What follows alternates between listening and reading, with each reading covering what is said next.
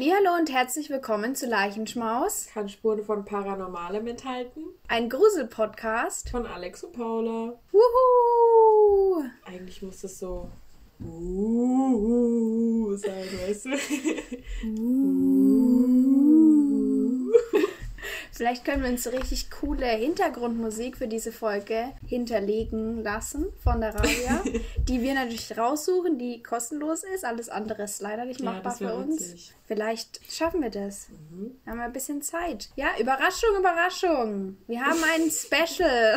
Wuhu! Nein. Uh. Alex, worum geht's in unserer Folge? Um mysteriöse Fälle. Ja, beziehungsweise Grusel. Gruselgeschichten, Creepypastas, irgendwas in diese Richtung. Irgendwas Unerklärliches. Genau, also das ein meine, Wort? Ja. ja, Ja. meine Sachen sind meines Wissens nach natürlich alle genauso geschehen. aber wie wir Gruselgeschichten kennen, sind sie es wahrscheinlich nicht. Mhm. Ja. Und bei dir? Eine Geschichte, die habe ich, die ist wirklich passiert. Also wirklich. Und die andere ist auch eher, eher eine äh, ja, Legende oder ein Mythos. Und dann habe ich noch zwei andere Geschichten, die wirklich passiert. Also ich habe drei Schi- Geschichten insgesamt, die passiert sind. Gut, Oder dann, zwei. dann betreue ich heute die Personen, die auch mit unechten Stories zufrieden sind. Safe. Hauptsache gruselig. So sieht's aus. Genau. Wir haben in diesem Fall recherchiert und uns ein paar Geschichten ausgesucht. Beziehungsweise Alex hat da auch was aus ihrem Privatleben mitgebracht. Und ich habe fleißig übersetzt aus dem Englischen. Auf Creepypasta-Seiten war ich ganz fleißig unterwegs und auf Reddit, wo ich überhaupt keinen Plan von habe. Musste mir mein Freund auch nochmal erklären. Ich komme da auch nicht so recht mit. Ja, ich hoffe, ich habe trotzdem ganz gute Sachen ausgesucht. Ich würde nicht lange um den heißen Brei, um die heiße Kürbissuppe herumreden. Und würde sagen, wir fangen gleich mal an. Du darfst dich entscheiden, fangen wir mit, dem, mit der Papierform an. Ich habe nämlich eine Sache auf Papier aufgeschrieben. Ja, dann lass gleich anfangen damit. Okay. Die Geschichte, von der ich dir erzähle oder euch erzähle, dreht sich um Candle Cove. Kennst du das? Candle Cove sagt mir was. Ich bin mir aber nicht sicher. Okay, die ganze Geschichte spielt jetzt in einem Forum. Es nennt sich Net Nostalgia und da werde ich von verschiedenen Usern die Nachrichten einfach vorlesen. Okay. Das Thema auf Net Nostalgia sind gerade lokale Fernsehsendungen. Sky Shale 033 eröffnet das Thema Candle Cove lokale Fernsehsendung. Kann sich jemand an diese Fernsehsendung erinnern? Der Name war Candle Cove und ich habe sie so mit sechs oder sieben gesehen. Ich habe nie Referenzen zu dieser Sendung gefunden, weshalb ich vermute, dass sie auf einem Lokalsender zwischen 1971 und 1972 lief. Zu dieser Zeit lebte ich in Ironton. Ich weiß leider nicht mehr, auf welchem Sender sie lief, aber es war zu einer seltsamen Zeit, so gegen 16 Uhr. Mike Painter 65 antwortet darauf, das kommt mir sehr bekannt vor. Ich bin in der Umgebung von Ashland aufgewachsen und war 72 neun Jahre alt. War Candle Cove eine Serie über Piraten? Ich erinnere mich an eine Piratenpuppe, die am Höhleneingang mit einem kleinen Mädchen spricht. Skyshare 033 antwortet, ja, okay, ich bin also nicht verrückt. Ich erinnere mich an Pirat Percy und ich hatte immer etwas Angst vor ihm, weil er aussah, als wäre er aus mehreren verschiedenen Puppen zusammengebaut worden. Wirklich billig gemacht. Sein Kopf war der einer sehr alten Porzellanpuppe, der überhaupt nicht zum Körper passte. Ich weiß wirklich nicht, welcher Sender das war, aber WTSF war es nicht. Jaren 2005 antwortet, Entschuldige die späte Antwort auf deine Frage, aber ich weiß genau, von welcher Sendung du sprichst. Ich bin mir ziemlich sicher, dass es 1971 für ein paar Monate lief. Ich war zu diesem Zeitpunkt zwölf und habe die Sendung mit meinem Bruder ab und zu angesehen. Es müsste Channel 58 gewesen sein, aber ich weiß nicht mehr, welcher Sender das war. Meine Mutter hat mir erlaubt, es nach den Nachrichten anzusehen. Lass mich überlegen, was ich noch so weiß. Die Sendung spielt in Candle Cove und es ging um ein kleines Mädchen, das sich vorgestellt hat, mit Piraten befreundet zu sein. Das Piratenschiff hieß Lachnummer. Deutsche Übersetzung. Und Pirat Percy war kein guter Pirat, weil er zu schnell erschrocken ist. Im Hintergrund hat man immer eine Dampforgel spielen hören. Den Namen vom Mädchen weiß ich nicht mehr. Janice oder Jade oder so. Ich tendiere aber zu Janice. Skyshale 033 antwortet: Danke dir, Jaren. Da kommen Erinnerungen zurück. Bei der Lachnummer und Channel 58. Der Bug des Schiffes ist meiner Erinnerung nach ein hölzernes Smiley gewesen. Der Unterkiefer war unter Wasser das sah dann so aus, als würde der Bug das Meer verschlucken. Und die gruselige Stimme und das Lachen war die von Edwin. Ich weiß noch, wie gruselig es war, wenn sie von diesem Holzteil zum Schaumstoffkopf des Schiffes schwenkten, der geredet hat. Mike Painter 65 antwortet: Haha, daran kann ich mich auch erinnern. Kannst du dich doch an diesen Satz erinnern? Du musst hineingehen. Skyshell 033 antwortet: Ah, Mike, ich bekomme Gänsehaut beim Lesen. Ja, daran erinnere ich mich. Das hat das Schiff immer zu Percy gesagt, wenn der in einen gruseligen Ort gehen sollte, wie eine Höhle oder einen dunklen Raum, in dem der Schatz lag. Und während der Sprechpause hat die Kamera immer in Lachnummers Gesicht gezoomt. You have to go inside. Mit seinen schiefen Augen, seinem runterfallenden Schaumstoffkiefer, der von einer Angelschnur geöffnet wurde. Es sah alles so billig aus. Könnt ihr euch noch an den Bösewicht erinnern? Sein Gesicht bestand aus einem gezwirbelten Oberlippenbärtchen über sehr langen, schmalen Zähnen. Kevin Hart antwortet, ich dachte wirklich immer, Percy der Pirat wäre der Bösewicht. Ich war zu diesem Zeitpunkt fünf. Einfach Albtraummaterial. Jaren 2005 antwortet, die Puppe mit dem Bärtchen war nicht der Bösewicht. Das war nur der Sidekick. Horace Horrible. Er hatte ein Monokel über dem Bärtchen, deshalb sah es immer so aus, als hätte er nur ein Auge. Der eigentliche Bösewicht ist eine andere Marionette, der Skin Taker. Ich kann nicht glauben, dass wir sowas sehen durften.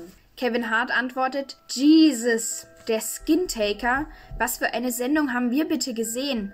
Ich konnte nicht auf den Fernsehbildschirm schauen, wenn der Skintaker zu sehen war. Er taucht aus dem Nichts auf. An den Schnüren festgemacht war er ein dünnes Skelett mit einem braunen Hut und einem Cape und dazu noch die Glasaugen, die viel zu groß für seinen Kopf waren. Gott im Himmel.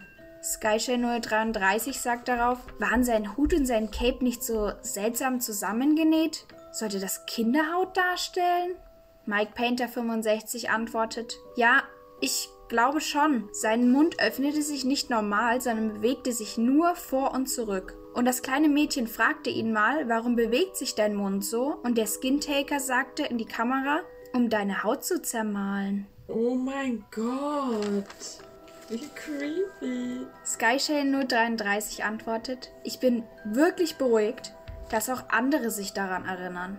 Ich habe eine grausame Erinnerung, einen gruseligen Traum, den ich hatte. Das Intro endete und das Schwarz verblasste und die Sendung fing an. Alle Charaktere waren da, aber die Kamera zeigte nur einzelne Gesichter. Sie schrien und die Puppen und Marionetten zappelten, schrien und schrien. Das kleine Mädchen stöhnte und weinte, als müsse sie das seit Stunden aushalten. Ich bin häufig aus diesem Traum aufgewacht und habe ins Bett gemacht. Kevin Hart antwortet, ich glaube nicht, dass das ein Traum war. Ich erinnere mich daran, dass es eine Folge war. Skyshell 033 antwortet, nein, nein, nein, nein, das kann nicht sein. Das war keine normale Folge, da war keine Handlung oder so. Sie standen nur da und weinten und schrien die ganze Zeit. Kevin Hart antwortet, vielleicht bilde ich mir das nur ein, weil du das jetzt so erzählt hast, aber ich schwöre dir, ich kann mich daran erinnern, sie schreien gehört zu haben. Jaren 2005 antwortet, oh Gott, ja, das kleine Mädchen Janice, ich erinnere mich, sie zittern gesehen zu haben. Und der Skintaker schreit durch seine klappernden Zähne. Sein Kiefer wackelte so extrem, ich dachte, er würde gleich von den Drahtscharnieren fallen. Ich habe es dann ausgemacht, bin zu meinem Bruder gerannt und habe es ihm erzählt. Aber wir haben uns danach nicht mehr getraut, es anzusehen. Ein paar Wochen später. Mike Painter 65 schreibt, ich habe meine Mutter heute im Altersheim besucht. Ich habe sie gefragt, ob sie sich an eine Kindersendung aus den 70ern erinnert, als ich so acht oder neun war. Candle Cove.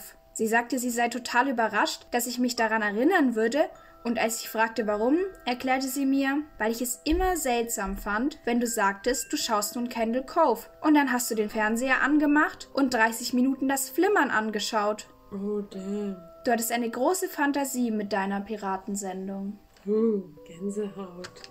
Das ist das Ende von Candle Cove. Krass. Also, äh, so wie es scheint, ist es aus diesem Forum tatsächlich so rauskopiert worden und ist eben die ganze Geschichte dazu. Wie das natürlich zustande gekommen ist in dem Forum, das weiß keiner. Aber so wie das englische Original aussieht, sind es alles schon echte User. echte User gewesen, die geschrieben haben. Natürlich kann es immer noch sein, dass es immer die gleiche Person war, aber ja, ich fand die Geschichte irgendwie mega, Voll. weil es gibt so eine ähnliche Story auch mit so einem Kinderspielautomaten, den es zwar eine Zeit lang gab und das geht auch in die Richtung und ist auch übel creepy und ja, da fand ich die Nice. sehr nice. Ja. Klingt gut. Soll ich weitermachen eigentlich? Jawohl. Okay. Dann soll ich jetzt erstmal mit der längeren starten. Ja. Okay. Meine Geschichte, die spielt in einer kleinen spanischen Stadt namens Belmes de la Moraleda. Es sah jetzt, also ihr könnt es nicht sehen, aber es sah so, als wäre sie sehr stolz darauf.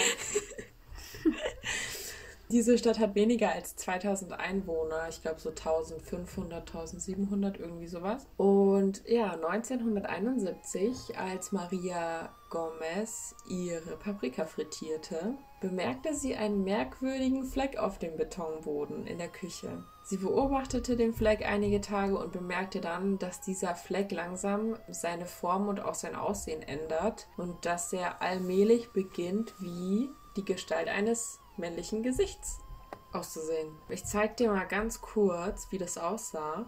Ich glaube, ich habe davon auch schon mal Ja. gehört. Das ist das erste Bild. Und es geht um den Fleck da. Genau. Also ich persönlich finde schon, dass man da ein Gesicht erkennen kann. Ziemlich deutlich sogar eigentlich. Weil ich finde, du siehst hier und da die Augen voll Ja. Und dann erkennst du eine Nase und einen Mund und sogar diese, diese Falten da beim Mund. Ja. Ich finde aber irgendwie, die sehen nie ähnlich. Findest du? Ich find finde, schon. das könnte auch eine ältere Frau sein und das jemand Jüngeres. Echt? Also ich finde, die sehen beide gleich aus. Sind auch die gleichen. Ja, weird. Naja, auf jeden Fall hast du das jetzt gesehen. So, genau, das Gesicht. Maria dachte sich dann erstmal so, hä, bin ich jetzt verrückt? Sieht der Fleck wirklich aus wie ein Gesicht? Und sie grusel, gruselt sich sogar so sehr vor diesem Gesicht, dass sie schließlich auch versucht, es wegzuschrubben. Und sie schrubbt und schrubbt, aber das Gesicht war immer noch da. Deswegen holte sie ihren Mann Juan her, der den Boden dann schließlich mit einer Spitzhacke zerschlägt. Angenehm. Sein Sohn Miguel und er gießen dann einen neuen Betonboden und eine Woche später erscheint ein neues Gesicht auf dem Boden. Ich zeig's dir. Hier. Das ist ultra gruselig. Nochmal eindeutig. Jetzt sieht man es sogar noch stärker. Ja, also ich finde das, also diese, die Falten von Nase, Nasen-Mund-Dings sind ein bisschen extrem auf dem Bild, aber man kann deutlich Mhm. Ja, ein menschliches voll. Also, Gesicht erkennen. beim ersten Bild war es eher so, hm, vielleicht, wobei ich. Da fand ich auch. Aber jetzt sieht man es wirklich richtig, richtig deutlich. Eine Info nebenbei ist, dass Maria, als sie das erste Mal dieses Gesicht gesehen hat, auch bemerkt, dass sie sich unwohl und kränklich fühlt. Sie weiß aber nicht, wovon genau das jetzt gekommen ist. Im Allgemeinen ist die Gomez-Familie als sehr freundlich und vertrauenswürdig bekannt und auch sehr viele Menschen mögen sie. Deswegen gehen viele Menschen auch erstmal nicht von einem Betrug aus. Der Bürgermeister erfährt ziemlich schnell von diesen Belmes-Gesichtern, so nennt man die. Und noch bevor die Gomez-Familie den Boden ein zweites Mal zerstören konnte, ordnet der Bürgermeister an, diese Gesichter aus dem Boden rauszuschneiden, um sie zu untersuchen. Die Gesichter kamen hinter ein Glas und wurden an der Wand im Raum in der Küche angebracht. Und im April reist ein berühmter Professor in die spanische Stadt. Dieser fand historische Dokumente aus dem 17. Jahrhundert und behauptete, dass ein lokaler Gouverneur im 17. Jahrhundert fünf Menschen der gleichen Familie umgebracht hat und die Opfer irgendwo in der Stadt begraben hat. Und er ging eben davon aus, dass die Leichen unter Marias Grundstück begraben wurden. Deswegen bat die Familie den Stadtrat um Hilfe und dieser beschloss dann auch das Grundstück auszugraben. Und tatsächlich fand man ganz tief im Boden Knochenreste mehrerer Leichen und auch ein paar sogar ohne Kopf, aber diese Skelette sind wahrscheinlich, sehr wahrscheinlich aus dem 13. Jahrhundert. Der Stadtrat entschied sich dazu, die Leichen ordnungsgemäß in, in Anführungsstrichen in einer katholischen Kirche zu beerdigen. Und zu dem Zeitpunkt dachten alle, dass der Spuk ein Ende hat und dass die Familie jetzt ihre Ruhe kriegt, weil diese Gesichter auch sehr viel Aufmerksamkeit, Medienaufmerksamkeit mit sich brachten und auch immer wieder Wissenschaftler im Haus waren und die Gesichter untersucht haben. In der Küche wurde dann wieder ein neuer Boden eingesetzt und das Grundstück insgesamt wurde wieder umgegraben. Trotzdem erschien dann zwei Wochen später wieder ein Gesicht eines Mannes. Zwei Wochen danach erschien das Gesicht einer Frau mit kleinen Gesichtern um sie herum. Jetzt muss ich mal gucken, ob man die alle sieht. Also da ist die Frau mhm. und ein Kind und da ist ein Mann. Ist schon wieder aber schemenhafter, finde ich. Ja, die anderen ja, genau, waren deutlicher. Ja, hier. Aber ich finde, also hier, das Also man erkennt es trotzdem. Gut, ja. So, und ich zeige dir das jetzt schon mal. Also das sind halt mehrere Bilder, die dann immer wieder entstanden sind. Mhm.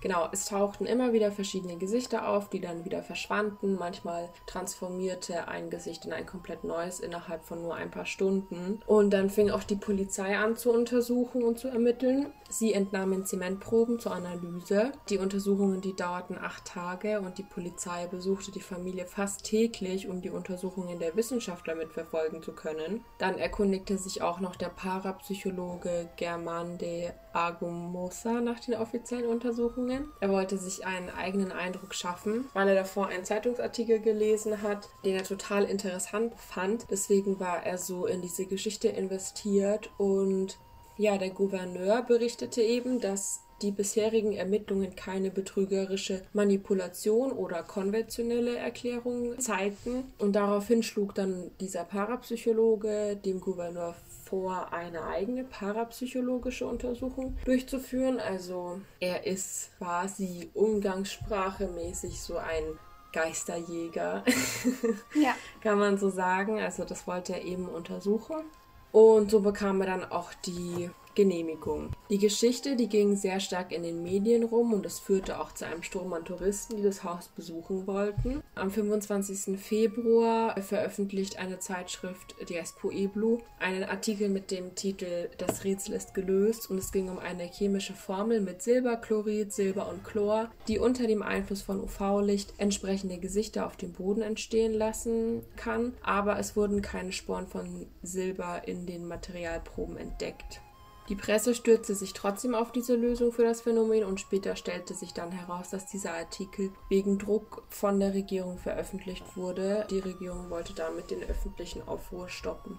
Viele Menschen dachten, dass das Vorkommen dieser Gesichter durch Maria auftreten und abhängig von ihrem Gesundheitszustand sind, aber auch nach ihrem Tod in 2004 traten noch welche auf. Also es gab auch immer wieder Zeugen, die gesehen haben, wie diese Gesichter auf einmal entstanden sind und wie sie verschwunden sind. Die hatten ja eben die Gesichter oder dieses Stück Boden mit den Gesichtern drauf, haben sie extra eingesperrt, zugemauert, dass niemand rankommt und dann eben mit dieser Glaswand, damit man wirklich sehen kann, okay, niemand fasst es an. Dieser Wissenschaftler und Parapsychologe, die haben auch extra so versteckte und geheime Markierungen hingemacht, damit man sehen kann, wenn jemand früher dieses Glas da öffnet und die Gesichter sind trotzdem aufgetaucht und verschwunden, obwohl niemand irgendwas mhm manipulieren konnte und eben noch nach dem Tod von Maria. Und es ist immer noch eine Touristenattraktion. Ich habe mir ja den Podcast dazu angehört und in den Kommentaren steht auch, dass anscheinend immer noch Leute dahin gehen und gucken, ob sich da was tut und fand ich mega krass.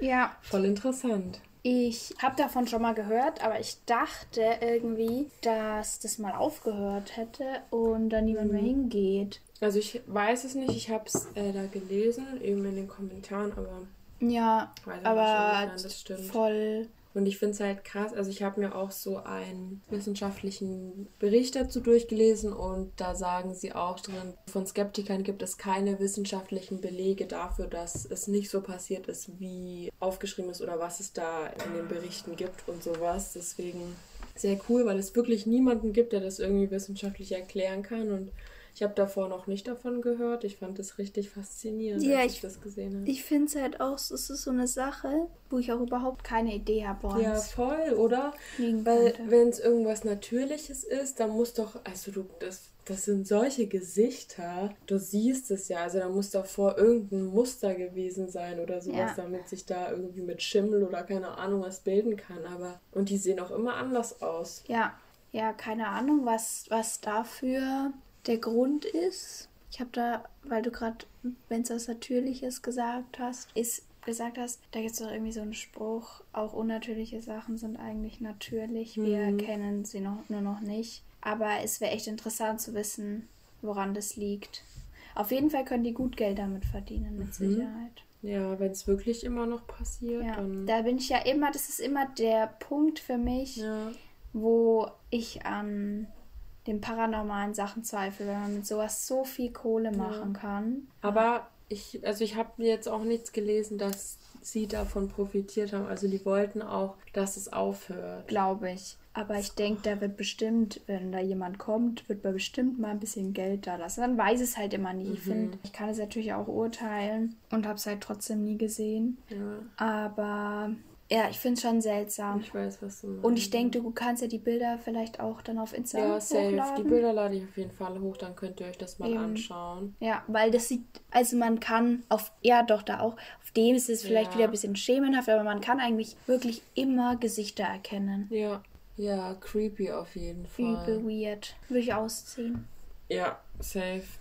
Ja, so, ich habe eine zweite, anscheinend sehr beliebte Creepypasta rausgesucht. Und zwar nennt sich die AM 1060. Es war eine normale, langweilige Nacht, als ich von meiner Nachtschicht in der Fabrik nach Hause fuhr. Mit müden Augen und im Halbschlaf fuhr ich also nach Hause und ich konnte den Moment kaum abwarten, in dem ich zu Hause neben meiner Frau ins Bett kriechen würde, wenn mein Kopf endlich das Kissen berühren würde und ich in den Schlaf gleite. Es war eine ziemlich ereignislose Nacht auf der Arbeit, in der ich wieder einmal nur die üblichen Dinge tat. Um mir nun die Zeit auf der 45-minütigen Heimfahrt zu vertreiben, schaltete ich normalerweise das Radio ein und hörte etwas Musik. An diesem Abend war es nicht anders, bis auf die Tatsache, dass ich Schwierigkeiten hatte, einen guten Sender zu finden. Es gab zwar eine ganze Reihe von Sendern, die normalerweise eine breite Palette an Musik spielten, die mir gefiel, aber anscheinend waren sie alle auf Dauerwerbung umgestellt und verkauften Lebensversicherungen, Dachdeckerdienste und Medikamente, die ich nicht brauchte. Ich begann die Hoffnung zu verlieren und dachte, dass dies eine ziemlich stille Fahrt nach Hause werden würde. Dann stieß ich auf einen recht merkwürdigen AM-Radio Radiosender.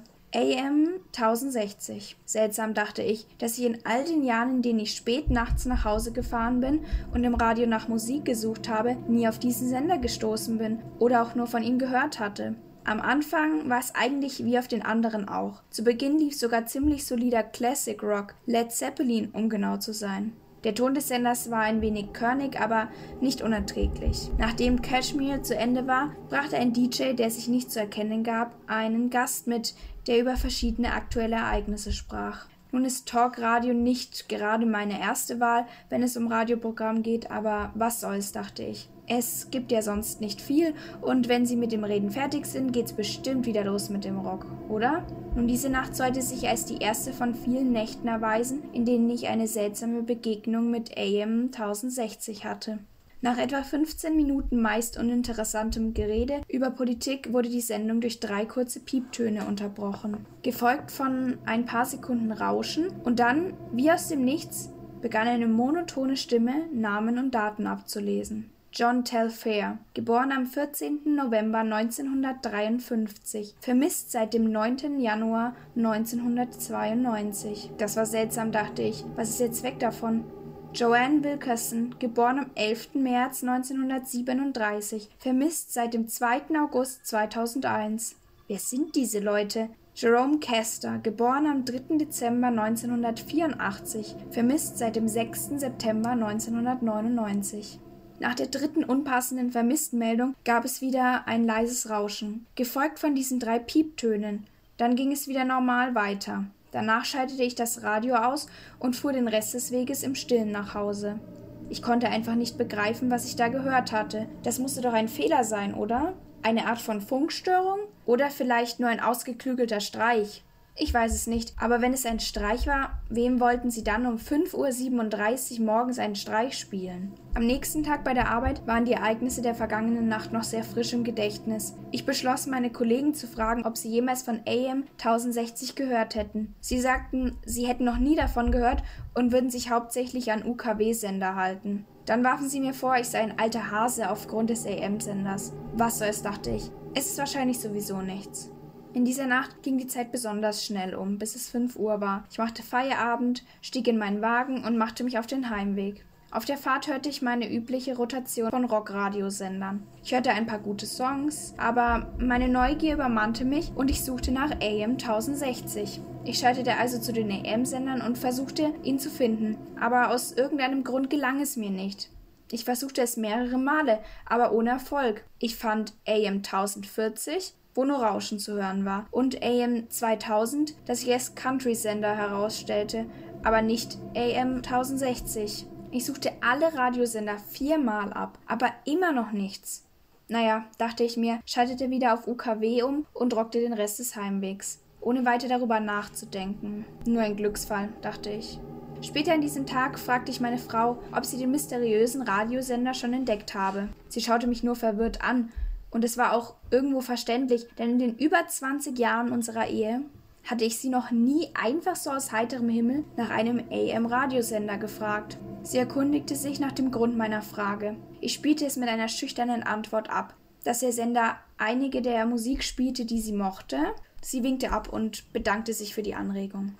Etwa eine Woche später hatte ich meine zweite Begegnung mit AM 1060. Genau wie beim letzten Mal fuhr ich in den frühen Morgenstunden von der Arbeit nach Hause und suchte nach einem Radiosender, den ich hören konnte. Ich konnte allerdings nicht viel finden, was ich hören wollte. Während ich also die Radiosender durchsuchte, stieß ich wieder auf den Sender, mitten in seiner Sendung. Ich hörte die gleiche, fast roboterhafte Stimme, die Namen und Daten herunterrasselte. Armando González geboren am 18. Juli 1982, vermisst seit dem 23. April 2013. Warum werden sie ausgestrahlt? Geht es darum, diese Personen zu finden?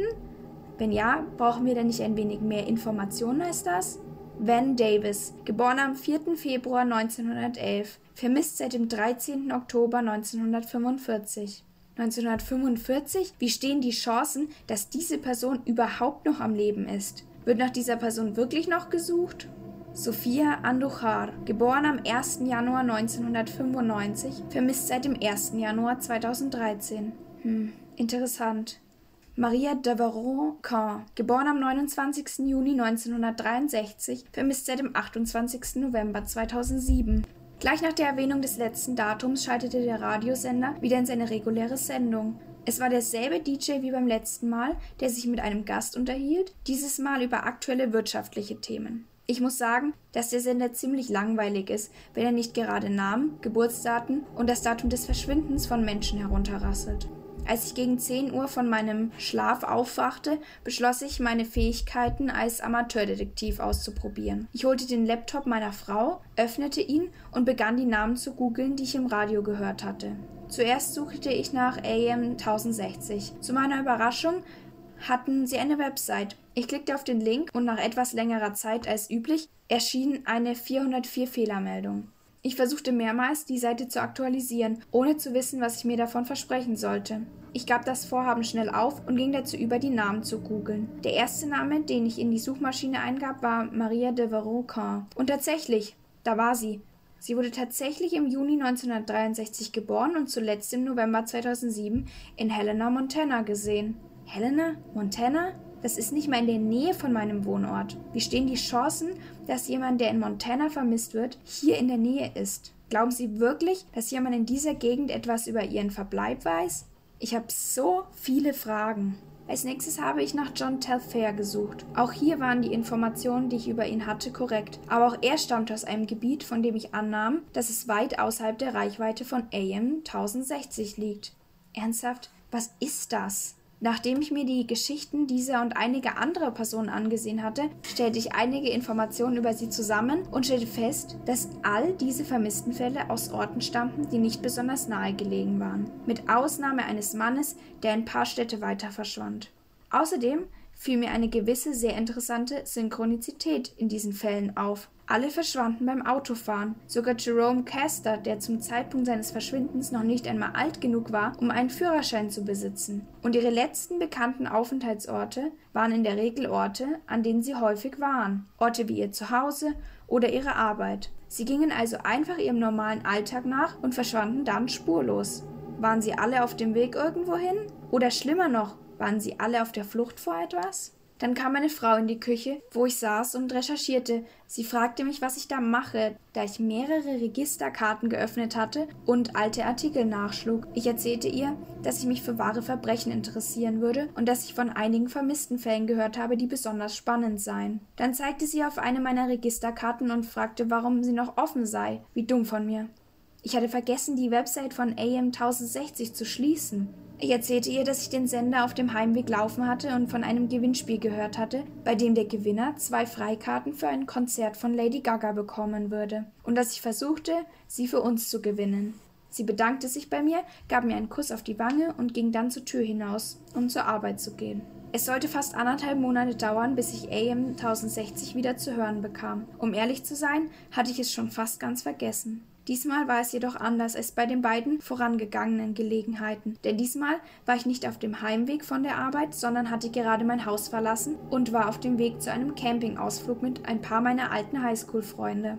Sheila Gaston, hörte ich die Stimme im Radio sagen. Geboren am 12. September 1970, vermisst seit dem 29. Februar 2004. George Wellingsworth, geboren 1604, unbekannt. Datum unbekannt. 1655. Was ist das? Gab es damals schon Aufzeichnungen über solche Dinge? Außerdem ist es unwahrscheinlich, dass dieser Mann noch am Leben ist.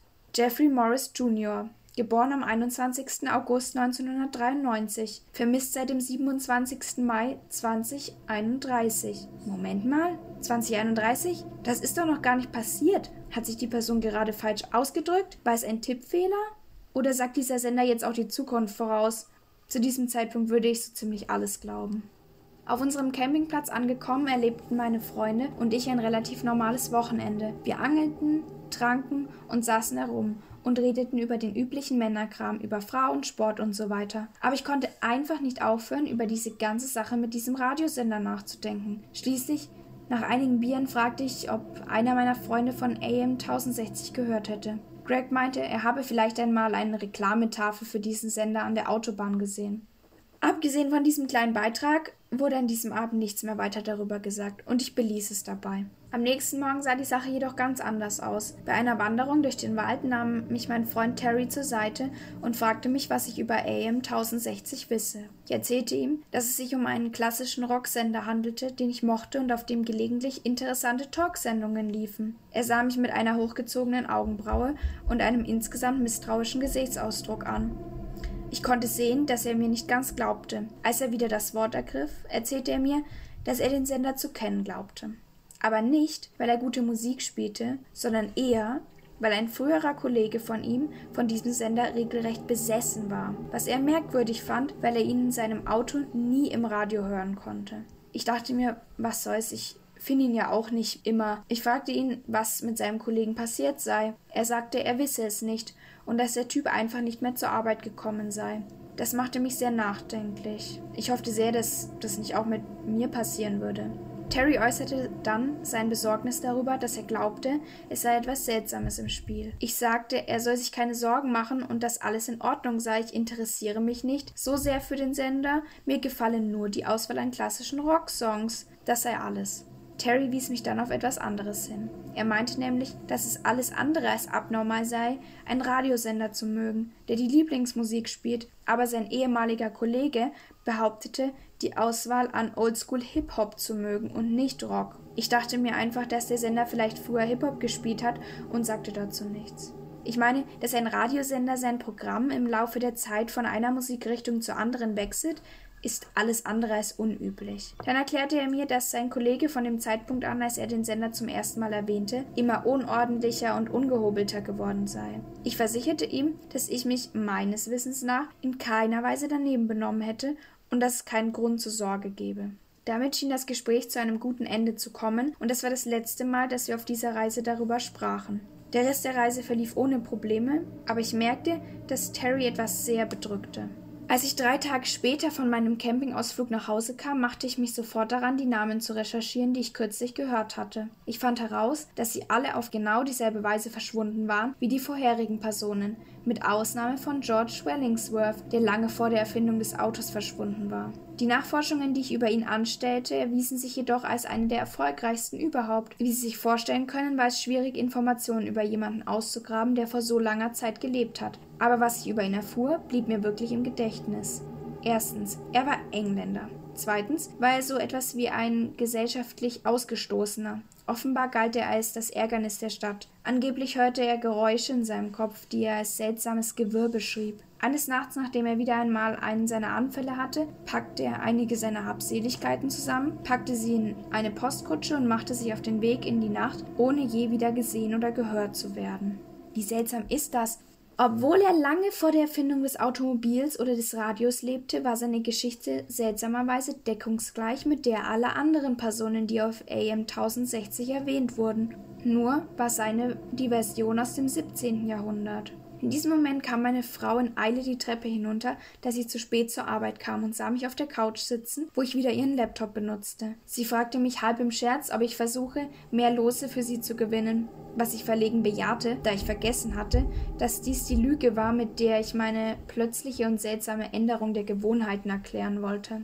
Was dann geschah, verwirrte mich jedoch sehr. Kurz bevor sie ging, erzählte sie mir, dass sie am Vortag auf dem Heimweg von der Arbeit AM 1060 gehört hatte. Ich befürchtete schon das Schlimmste und dachte mir eine wahnwitzige Erklärung aus, warum sie nur Rauschen, Talkradio, Rockmusik oder noch schlimmer Vermisstenmeldungen hörte, bevor sie mir sagte, dass ich recht hätte und dass der Sender eine ziemlich gute Auswahl an Pop- und RB-Musik hätte. Das verwirrte mich noch mehr. Ich hatte noch nie Pop- oder RB-Musik auf diesem Sender gehört. Mir ist klar, dass der Sender von Natur aus eher seltsam ist, aber das hat mich doch sehr verwirrt. Ist der Sender für verschiedene Leute etwas anderes? In der nächsten Nacht, als ich von der Arbeit nach Hause fuhr, schaltete ich das Radio ein. Ich schaltete auf AM 1060 um und hörte nur völlige Stille. Das ist neu dachte ich. Als ich gerade den Radiosender wechseln wollte, erhielt ich einen Anruf. Ich nahm den Hörer ab und es war Terry. Keine Ahnung, warum er mich so früh anrief, aber egal. Wir unterhielten uns ein paar Minuten lang über dies und das. Als ob er hellseherische Kräfte hätte, fragte er, ob ich gerade AM 1060 höre. Ich log und sagte, dass ich das nicht tue. Allerdings lief auf diesem Sender gerade nichts, also war es wohl keine komplette Lüge. Er sagte, er wolle sich nur vergewissern und stellte mir seine Theorie vor, dass der Radiosender das pure Böse sei oder so ähnlich. Ich lachte, denn obwohl ich den Sender im besten Fall faszinierend und im schlimmsten Fall etwas beunruhigend fand, bezweifelte ich, dass er vom Teufel betrieben wurde. Das Thema wechselte schnell zu dem der Arbeit. Offenbar hatte eine andere Person aus Terrys Arbeitsbereich in dieser Woche gekündigt. Gleich nachdem er mir das erzählt hatte, überkam mich ein plötzlicher Drang. Ich fragte ihn nach dem Namen seines Kollegen, der sich von AM 1060 hatte hinreißen lassen. Er sagte, sein Kollege heiße Manny, aber sein richtiger Name sei Armando Gonzalez. Ich fand schnell eine Ausrede, um das Gespräch mit Terry zu beenden, indem ich ihm eine Geschichte darüber erzählte, dass ich an einem Drive-Thru vorbeifahren wollte, um noch etwas zu essen, bevor ich nach Hause kam. Ich versicherte ihm, dass ich ihn später anrufen würde, und wir legten auf. Und fast wie ein Uhrwerk begann in der Sekunde, in der ich auflegte, Musik aus dem Radio einzublenden. Dieses Mal fing es ganz harmlos an. Es begann mit einem Lied und zwar mit My Favorite Waste of Time von Owen Paul. Ich lächelte vor mich hin. Wie treffend, dachte ich. Denn dieser Radiosender war in den letzten Monaten wirklich so etwas wie meine liebste Zeitverschwendung geworden. Als das Lied ausklang, wurde ein Rauschen eingeblendet. Und dann, dann kamen die drei Pieptöne. Da haben wir es wieder, sagte ich laut. Dann kam etwas, womit ich definitiv nicht gerechnet hatte. Etwas, das mir das Blut in den Adern gefrieren ließ. James Aga, geboren am 10. April 1961, vermisst seit 17. August 2016. Das ist mein Name und mein Geburtsdatum. Und heute? Heute ist der 17. August 2016. So, Alex, wie fandest du meine nicht selber ausgedachte Creepypasta? Gruselig, auf jeden Fall. Ich dachte mir schon, dass es wahrscheinlich so sein wird, dass er sich dann selbst auch hört oder seine Frau. Creepy, ja. Hat sein, Einfach, sein gutes Rating verdient, oder? Ja, ist auch interessant. Du konntest sehr gut zuhören. Ja, also ich finde, zu sowas kann man ja immer nicht so viel sagen. Ja. weil die war halt eindeutig ausgedacht. Die Person, die die geschrieben hat, kann ja nicht das schreiben im Nachhinein, ja. aber ich fand die richtig gut und ich werde es auch verlinken und dann auch nochmal sagen, von wem das ist. Das weiß ich nur nicht auswendig. Aber das schreibe ich auf jeden Fall in die Beschreibung mit rein, weil da gibt es natürlich eigentlich keine Credits für mich. Ähm, ich habe das zwar mit ins Deutsche übersetzt, aber das ist nicht die Leistung. Also sich das auszudenken und so gut zu schreiben, ähm, also so ausformuliert, auch wenn ich vielleicht manche Sachen anders gemacht hätte oder so, das verdient natürlich allen Respekt. Ja. Jawohl. Hut ab. Chapeau. du bist dran. Ja. Ich habe eine Geschichte von meinem Papa.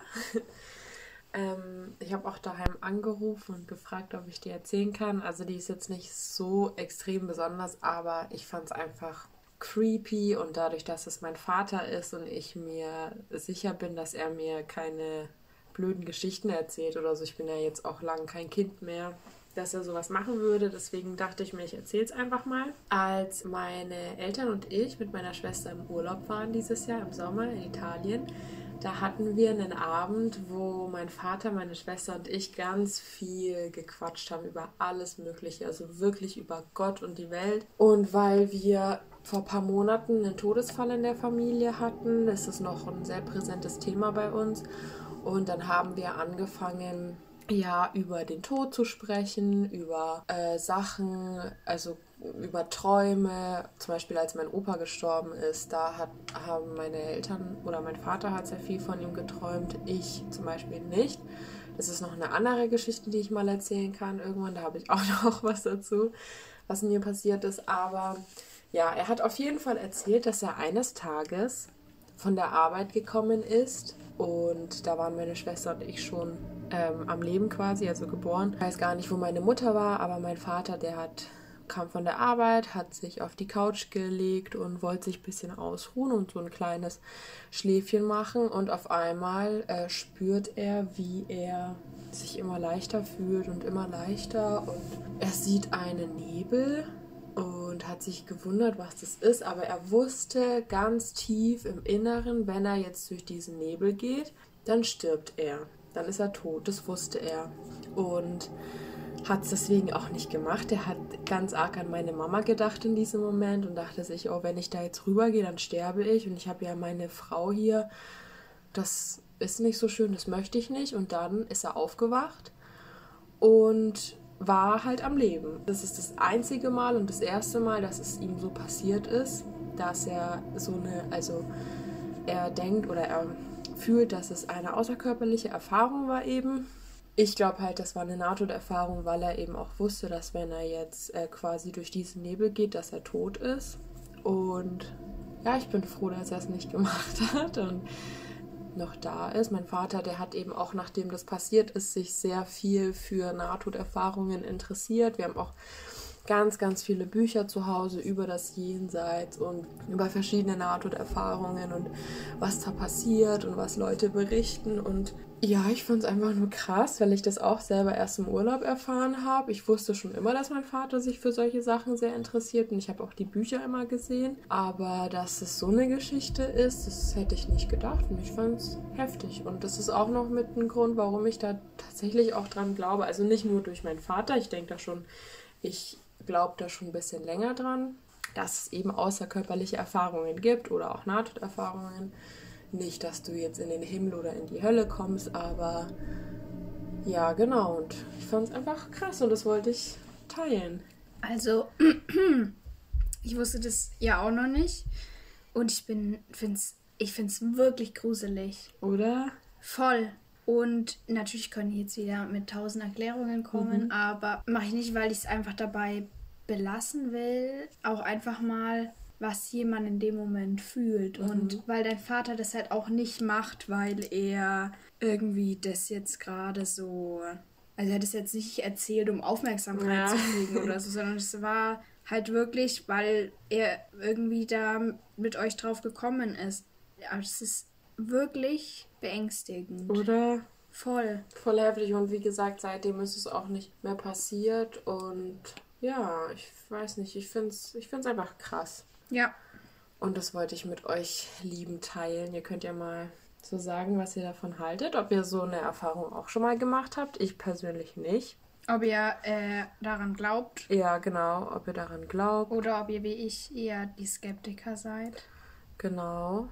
Ja, im Endeffekt ist es eh alles scheißegal, weil Glauben ist nicht Wissen. Und Ja. Glauben kann jeder, was er möchte. Ja, das genau. sollte man auch eben. akzeptieren. Voll, finde ich auch. Also das ist einfach ein Ding, dass du kannst nie, du kannst irgendwas nicht zu 100% so beweisen, dass jeder sagen kann, okay, ich glaube daran, so wie es ist. Ja, so, also bei solchen Sachen nicht. Es gibt, ich finde, es gibt schon Dinge, da, das ist einfach wissenschaftlich bewiesen, dass es so ist. Aber bei sowas, das kannst du nicht testen. Ja. Und dann kannst du nicht sagen, ja, ist so oder ist nicht so. Aber Leute berichten davon. Und ich denke mir, wir sollten alle offen dafür sein, wenn es so ist. Wenn's, und wenn es halt nicht so ist, ist es halt nicht so. Und wenn man es sich erlebt, wird man es eh nie wissen. Ja, genau. Also nur, im Endeffekt kann nur die Person, die selber sowas erfährt, auch wissen, dass es wirklich so war und du kannst dich selber dafür entscheiden, ob du daran glaubst oder nicht. Aber jeder hat das Recht, irgendwas zu glauben, wie er es möchte. Ja. Creepy. Schon merkwürdig. Ich habe hier zur Auflockerung, bevor Alex noch mehr aus ihrem Leben erzählt, noch so die Gruselgeschichte.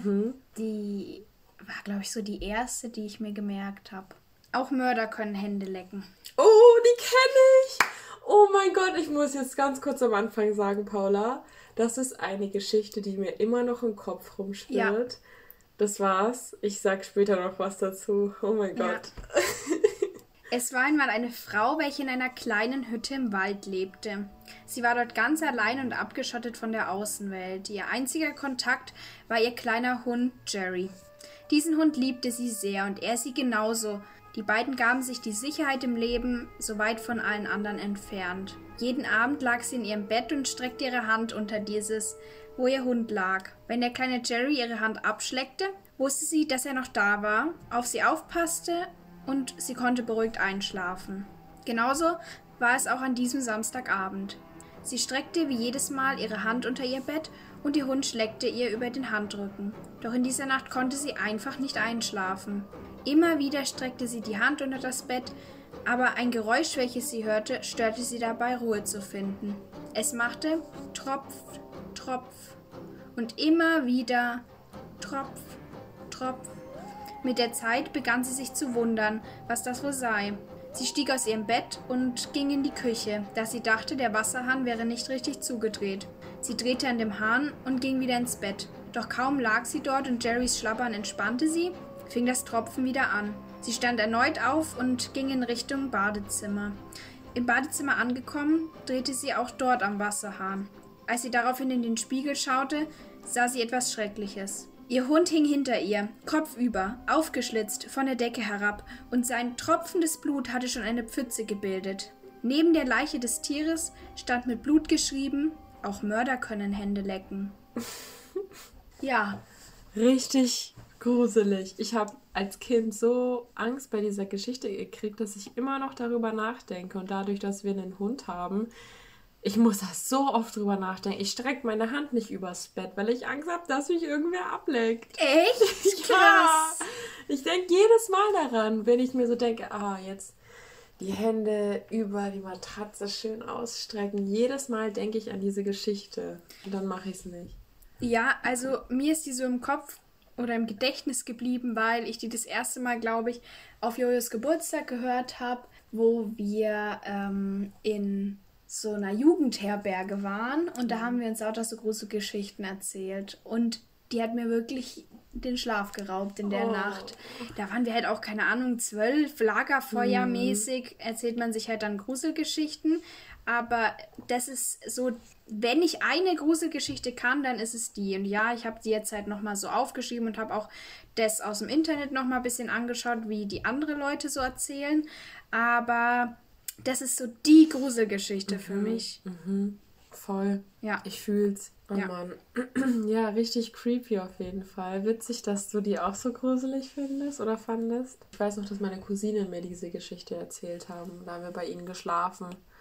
die hatten halt einen Kater und so einen Dachboden und auf dem Dachboden hatte ich immer ein bisschen Angst und dann hatten sie so einen Furby. Oh, Kennst du die? Furby, ganz schlimm. Kennt ihr die? Die sind richtig, äh, das sind diese Robo-Kuscheltiere Diese- mit so großen ja. Augen. Zu Glubschdingern. Und oh, ich weiß noch, das muss ich jetzt noch ganz kurz sagen, bevor ich weitermache. Ähm, die hatten so ein Furby und irgendwie gab es so eine Zeit, wo so was rumging, dass diese Furbys irgendwie so ähm, dich beobachten und so böse Sachen sagen und so, weißt du, dass, keine Ahnung, dass die irgendwie so programmiert sind oder so, weiß ich nicht.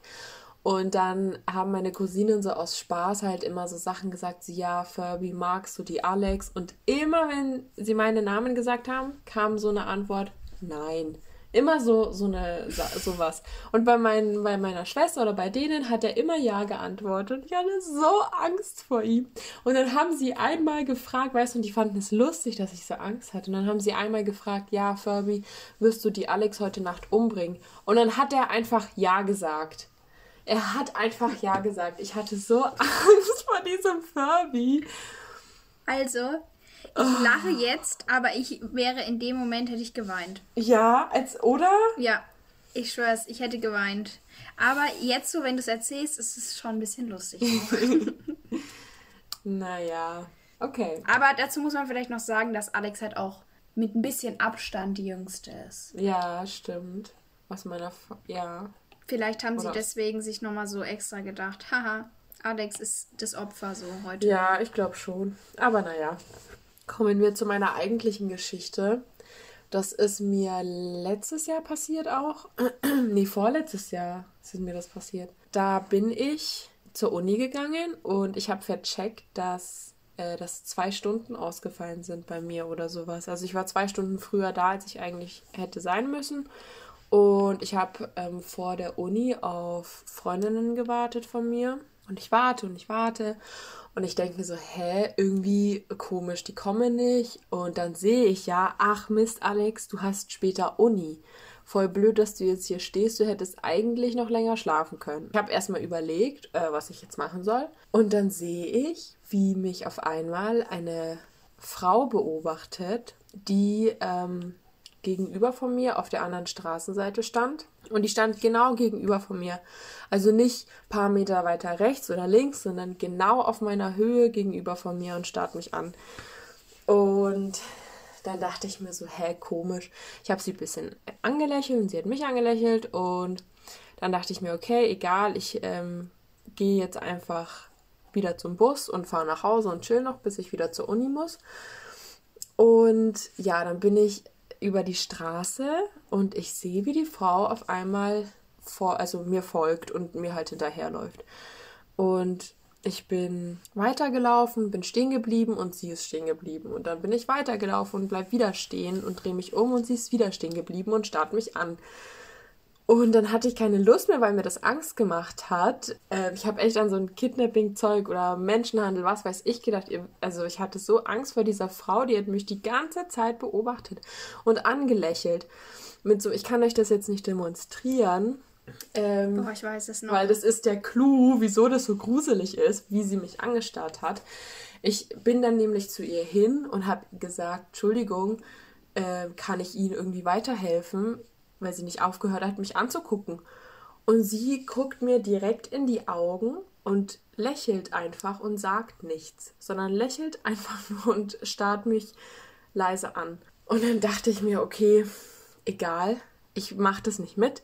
Ich bin dann wieder in die Uni reingelaufen und habe mich versteckt.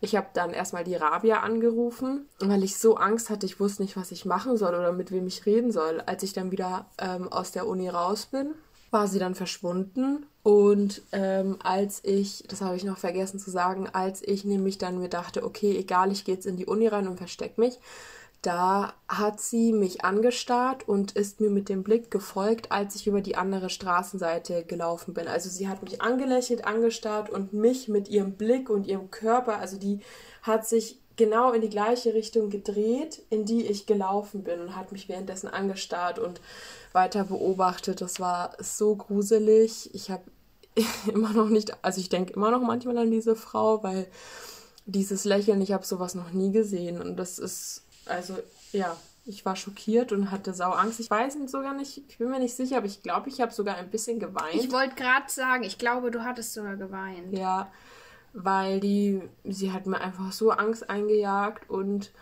seitdem habe ich diese Frau nicht nochmal gesehen. Ja. Also und die war auch wirklich, ich war zwei Minuten in diesem Unigebäude und sie war, sie war verschwunden. Ich habe sie nicht um die Ecke gesehen, nirgendwo. Ja. Und ich habe mich danach auch richtig lange nicht getraut, irgendwelchen Leuten in die Augen zu gucken, weil ich das Gefühl hatte, dass sie mich anstarren und äh, mich mit ihrem Blick verfolgen. Das war wirklich gruselig. Sowas habe ich noch nie erlebt. Ja, ich weiß es davor. noch. Und danach auch nie wieder, ne? Ja. Ich, ich weiß es noch und das war so unangenehm, wie du das erzählt hast.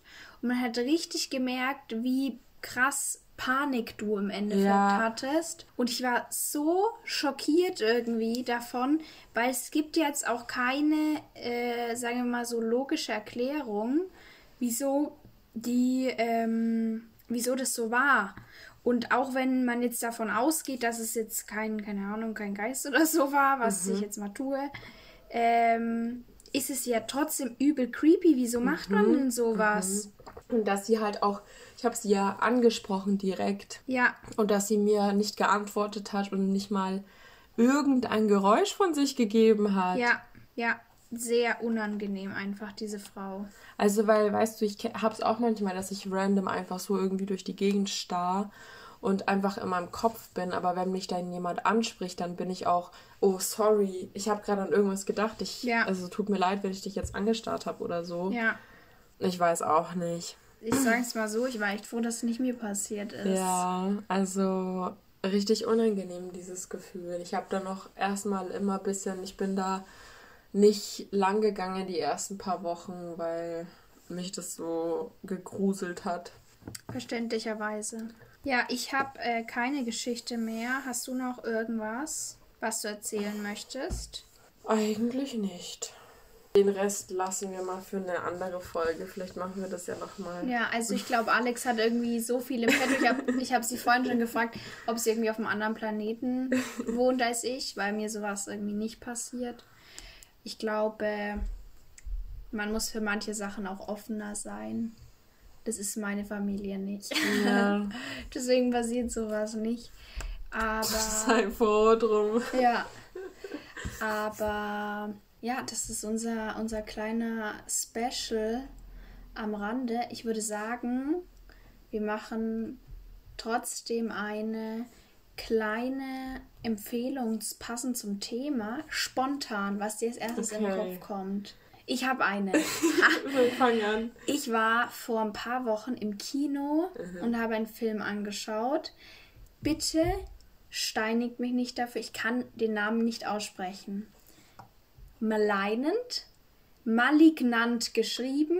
Okay. Ich hätte malignant oder so gesagt, kann euch überhaupt, aber überhaupt nicht sagen, äh, wie es richtig ausgesprochen Malignant. wird. Malignant.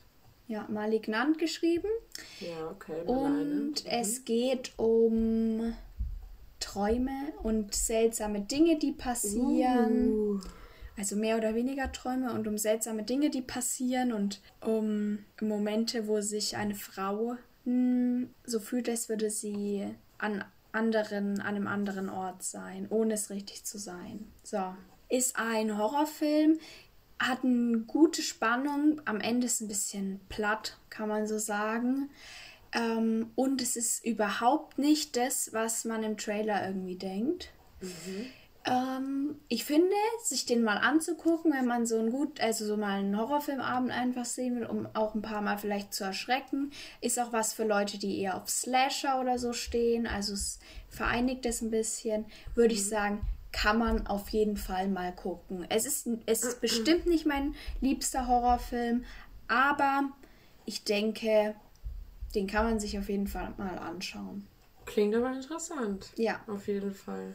Also der Trailer, finde ich, weckt auch voll Interesse, mhm. wenn man sowas mag. Mir ist jetzt aber keine Empfehlung eingefallen. Ja, das so vertieft darin war es, dass ich kurz mal das Wort Träume angesprochen habe. Ja, das ist ein sehr interessantes Thema, finde ich. Ja, Träume sind was Spannendes. Also, das, Ich habe ja letztens mit dem Freund von meiner Schwester geredet und der hat mir was erzählt. Das habe ich auch gegoogelt. Es gibt ein, eine Figur von einem Mann, die bei ganz vielen genau. Menschen schon im Traum aufgetaucht Obwohl ist. sie diesen Mann noch nie gesehen haben. Und obwohl es ihn, glaube ich, gar nicht gibt. Kann auch sein, ja. Und dieses Gesicht zum Beispiel von diesem Mann verbinde ich einfach mit irgendwas Gruseligem. Ich finde ja. diesen Mann so gruselig. Ich habe, also, obwohl in dem Traum auch beschrieben wird, dass der positiv. Der genau als Vaterfigur dient oder halt sehr lieb ist und aufmerksam. Aber irgendwie, wenn ich das Gesicht sehe, kriege ich richtig Angst. Ja, ich glaube tatsächlich, dass das was Faszinierendes ist, was halt einfach in all unseren Gehirnen mhm. gleich ist, dass es deshalb öfter auftaucht. Ich glaube, den Mann gibt es nicht. Ich glaube, der hat auch keine. Oder ich glaube, es gibt den Mann bestimmt, jemand, der so aussieht, genau. genau. Aber ähm, ich verbinde damit nichts Schlechtes. Ich finde es aber ultra faszinierend, dass es das gibt. gibt. Ja, Voll. Träume allgemein ich sind auch, was super ja. Faszinierendes. Da müssen wir auch mal drüber reden. Ja, aber du überlegst dir jetzt noch eine Empfehlung. Das ist wichtig. Ich habe kurz auf Pause gemacht, aber ich erzähle euch mal kurz. Ich mache Vorschläge, was ihr alles Gruseliges vorschlagen könnte. Und daraufhin sagt sie, ich habe eine Empfehlung, wie man besser einschlafen könnte. Ich meine, das passt jetzt nicht, zum, nicht ganz zum Thema, aber vielleicht braucht ihr das ja nach dem Thema. Ja. Ich habe nämlich oft Probleme, leicht einzuschlafen. Und was das mir wirklich hilft, ist, wenn ich von 20 bis 1 rückwärts runterzähle, aber die Zahl immer dreimal sage. Also, und mit jedem Atemzug. 20, 20, 20. Laut oder leise? Eher leise. Mhm. Und dann 19, 19, 19 und immer weiter. Und ähm, du wirst zu 90 Prozent bevor du bei der 1 ankommst, eingeschlafen sein. Und je öfter du das machst, desto schneller funktioniert Und das ist mega, also mir hilft es übelst. Voll gut, ja, es halt fokussiert sein auf, ja. auf eine Sache, dadurch sind die anderen Gedanken im Kopf nicht mehr so präsent ja. und die Müdigkeit tritt ein, die ja, also nach der man sich sehnt. Voll. Ja, nein, das klingt doch sehr gut. Wir sind einfach jetzt am Ende wir sind nicht, nicht zu Tode gegruselt, sondern ähm, wir hoffen, ihr habt euch gegruselt und wir haben uns zu Tode gearbeitet. Ja. Wir kommen euch als Geister heute Nacht besuchen. Vielleicht nicht. Eher Lieber nicht. nicht. Eher, vielleicht, wenn dann positive Geister, denen ihr ein Schlückchen Tee trinken könnt. Ich wünsche euch ähm, ein schauriges Auf Wiederhören. Bis bald. Ciao. Ich habe es ein bisschen ernster gesagt.